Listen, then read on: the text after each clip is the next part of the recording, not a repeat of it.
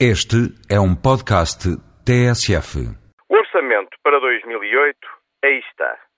No que me diz respeito, não será caso para falar de desilusão, dado que só se desilude quem alimentou primeiro falsas ilusões.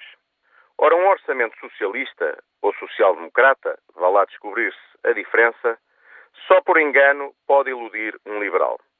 O grande pecado da proposta apresentada chama-se reforma da administração pública. Aquela que todos chamávamos, no início da legislatura, a mãe de todas as reformas. Pois a dita senhora morreu sem sequer nascer. Um aborto, em suma. O governo confessa-se impotente para reformar o Estado. A despesa corrente cresce 4%, mais do que a inflação. O número de funcionários públicos decresceu em dois anos 11 mil num total de 750 mil pessoas. Há dois anos, Sócrates falava de menos 80 mil funcionários públicos no final da legislatura.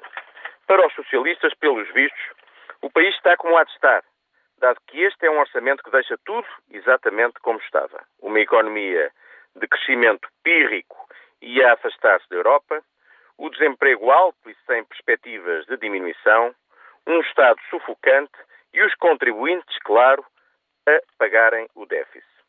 Está, pois, mais do que na hora dos contribuintes juntarem vozes, se unirem, criarem até um sindicato e protestarem, fazerem manifestações e greve, como fazem os funcionários públicos, exigirem menos impostos e direitos equilibrados relativamente ao Estado.